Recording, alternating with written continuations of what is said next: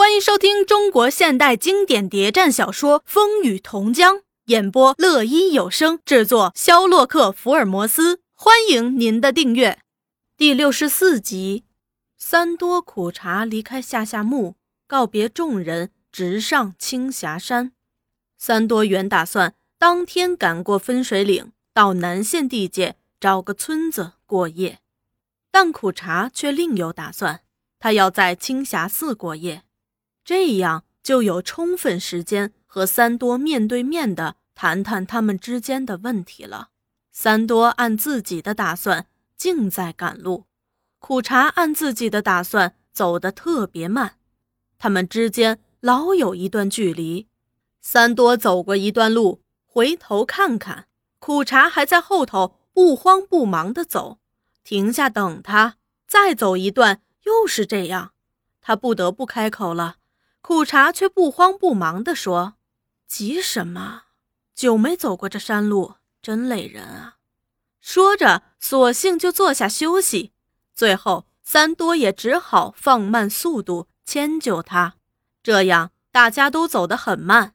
有时苦茶还扶住他走路，他以为他身体不便，他却暗暗的在笑：“哼，这急性子病，得用这方法治治你。”两个人拖拖拉拉走进分水岭时，不觉已日落西山，暮色漫漫了。三多心想：“哎呀，赶不上速递了呀！在山径道旁停下，得商量商量了。哎，今晚赶不上速递怎么办？”三多焦急，苦茶反而轻松了。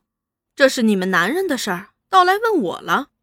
三多搔搔头皮：“哎呀，没办法。”只好，苦茶张头四望，他认得这个地方，朝岭上指一指：“哎，你看那是什么地方？你忘了青霞寺啊？你怕喂大虫？这儿不正有个现成的速递呀？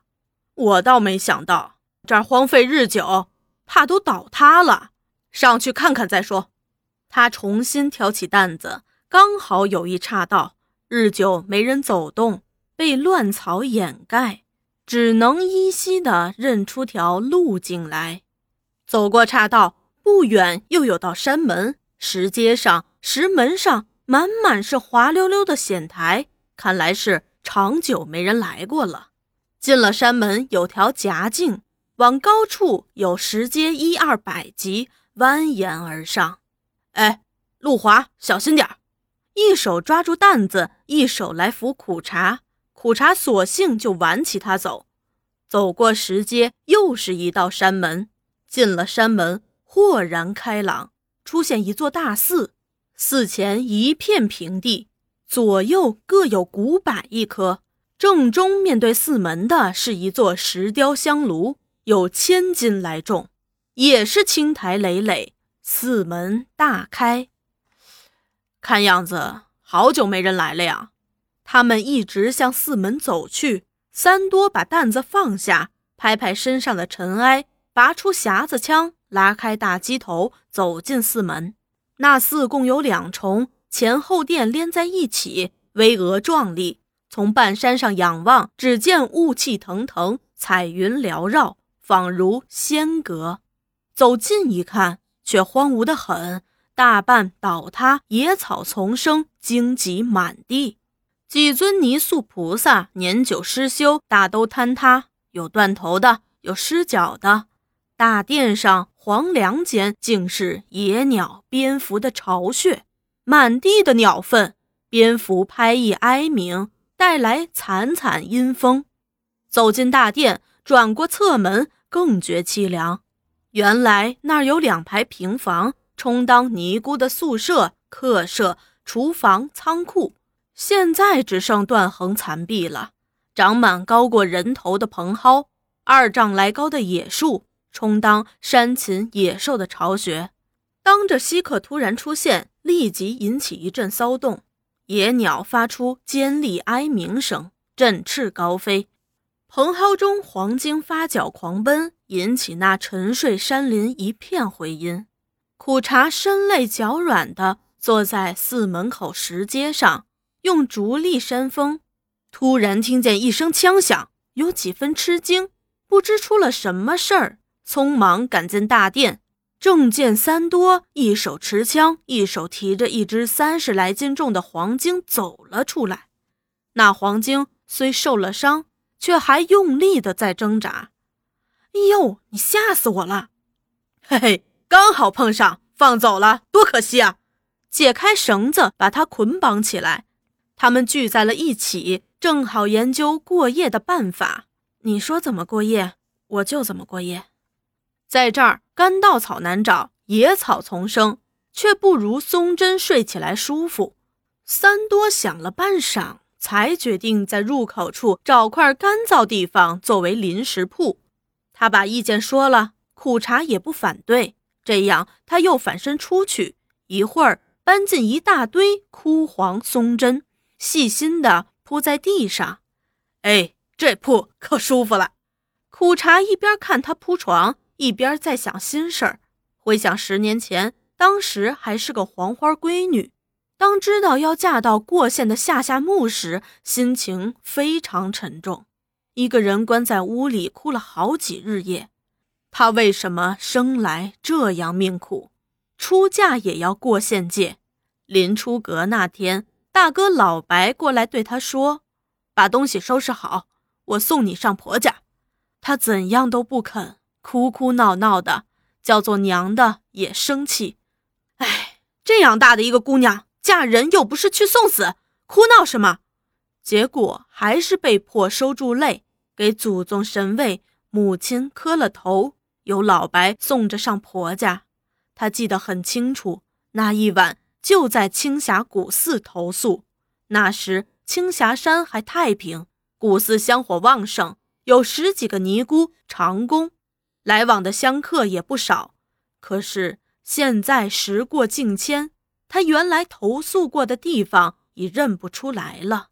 古寺一片萧条，尼姑香客都不见了。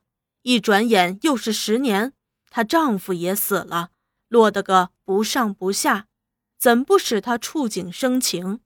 三多把床铺好，用毛巾擦汗。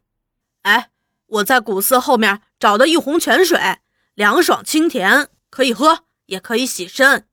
他看见苦茶没有反应，似乎也没听见，走近一看，正在流泪。哎，怎么着？病了？苦茶抹去眼泪，摇摇头，像和谁赌气似的，反身朝外走。三多也跟了出去。刚刚才不是还好好的？为什么又又这样了？苦茶有一肚子委屈，索性扶住寺门，放声大哭。三多站在一边，有点失措，心想着自己这一天来一直没顶撞过他，为什么发这样大的脾气？